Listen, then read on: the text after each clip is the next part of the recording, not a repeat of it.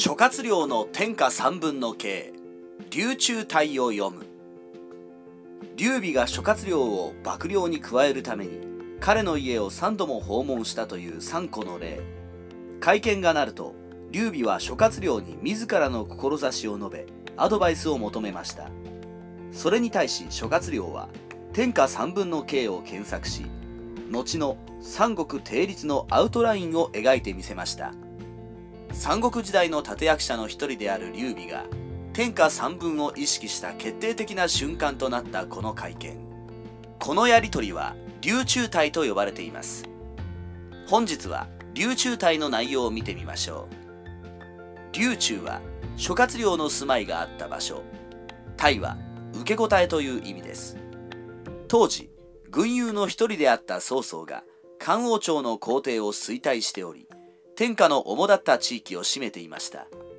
一方劉備は曹操軍の圧力により自らの領地を放棄して逃亡し慶州に割拠していた軍友の劉氷の下で居候になっていました。劉備は300年以上前の皇帝慶帝の息子である中山西王劉将の末裔として漢王朝の血を引く自分が天下を正すべきであると考えていました。このため自らの不遇を憂い諸葛亮にアドバイスを求めました。諸葛亮に会うと劉備は人払いをして諸葛亮にこう言いました。漢王室は傾き廃れ関心が天命を盗み主情が旧都から移されている状況です。私は自分の徳や力のほども顧みず天下に大義を述べたいと思っております。しかし知恵も十作も足りず追い詰められて今に至ります。それでも志は未だやまずにおります。あなたのアドバイスをいただきたい。関心とは曹操のことでしょう。天下に大義を述べたいというのは自分が曹操にとって変わりたいということでしょうか。劉備の言う志の内容ってのはよくわかりません。こんな得体の知れない志に諸葛亮が感動したとは思えませんので諸葛亮は劉備の言葉で動かされたのではなくどこかに利害の一致を見たのでしょう。アドバイスを求められ諸葛亮はこう話し始めます。董卓以来豪傑が並び立ち周にまたがり軍を連ねる者は数えきれないほどになりました。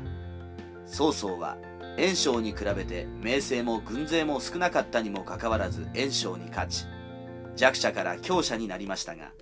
これは天の時だけでなく人の計りごとによるところもあるのです曹操はチャンスに恵まれただけのラッキーボーイで勝ち組になったわけではなく知恵と工夫と謀略を駆使して逆境をひっくり返して今のポジションを得たんですぜと言っておりますつまり劉備藩あんたにもまだまだ逆転の手立てはあんねやで。ワイの計略を聞きなはれ。と言いたいんですね。りょうさん、やる気満々です。冒頭で期待を煽った諸葛亮。続いて天下の情勢を話し始めます。まず、天下のうち、曹操と孫権は、堅固な地盤を築いており、これと戦うことはできないと述べます。そして曹操孫権のいずれにも属していない慶州と益州の話を始めます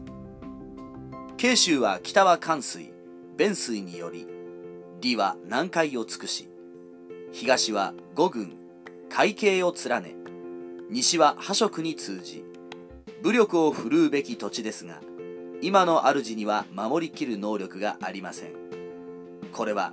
天が将軍に差し出しているようなものですが触手は動きませんか？慶州は交通の便が良くいい土地であると同時に守るのが大変な土地でもある。今の慶州の主には守りきる能力がないからあんたが奪えばいいじゃないかと言っております。まずは慶州を乗っ取れと。そして次は益州乗っ取りを進めます。益州は要害の地で翼屋が千里にわたって続く天賦の国です。高祖皇帝はこの土地によって提業を起こされました。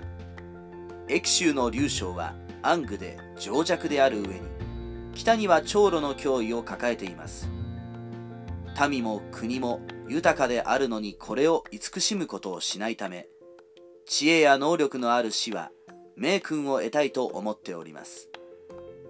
駅州は天然の要塞のような地形で土地も豊かで高祖皇帝の提業の出発点になったほどのナイスな土地だからおすすめ。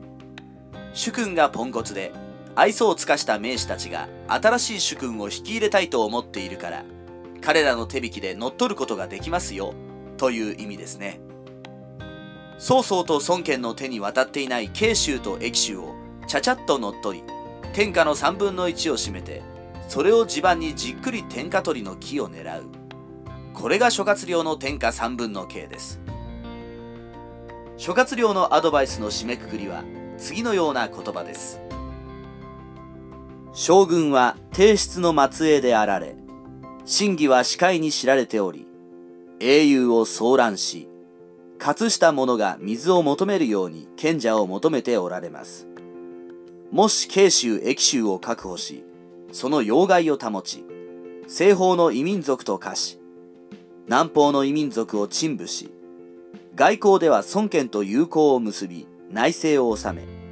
天下の情勢に動きがあった時に一人の上昇に命じて慶州の軍を率いて円と洛陽に向かわせ将軍ご自身は益州の軍勢を率いて深センに出ましたらば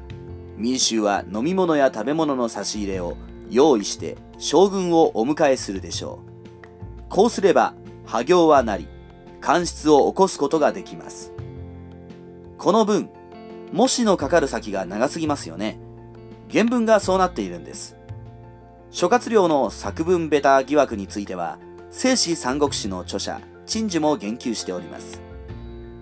さて、このアドバイスですが、劉備の人徳を元手にして、慶州益州を確保したら、孫権と同盟して地盤固めをしながら天下の情勢の変化を伺う。曹操の領地で、情勢が揺らぐような事態が起こったら、すかさず慶州と益州から同時に出兵して曹操領内の情勢の動揺につけ込めば破行完成。という手順です。諸葛亮の回答を聞き聖史三国志では劉備は「よし」と答えております。慶州益州乗っ取り破行達成がお気に召したようです。三国志演義では劉備は諸葛亮のアドバイスに目の前の霧が晴れたようだと言いつつも慶州の劉氷も益州の劉将も漢の喪失に連なるものでその土地を奪うに忍びないと死の子の言っており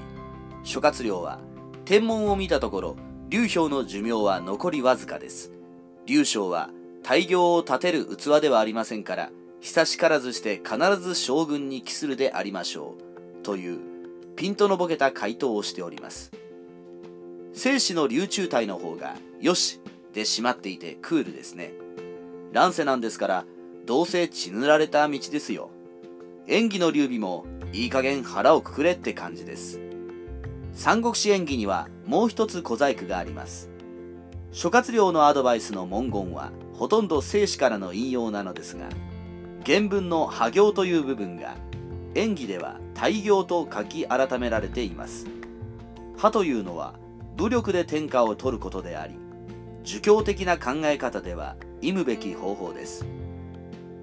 波動の大義語は王道で、人徳で国を治めるやり方のこと。こちらが理想です。三国志演義の劉備は、儒教の理想の君主じゃないといけないから、諸葛亮は、破行なんておすすめするべきではなく、大行をおすすめするべきだという発想での書き換えですね。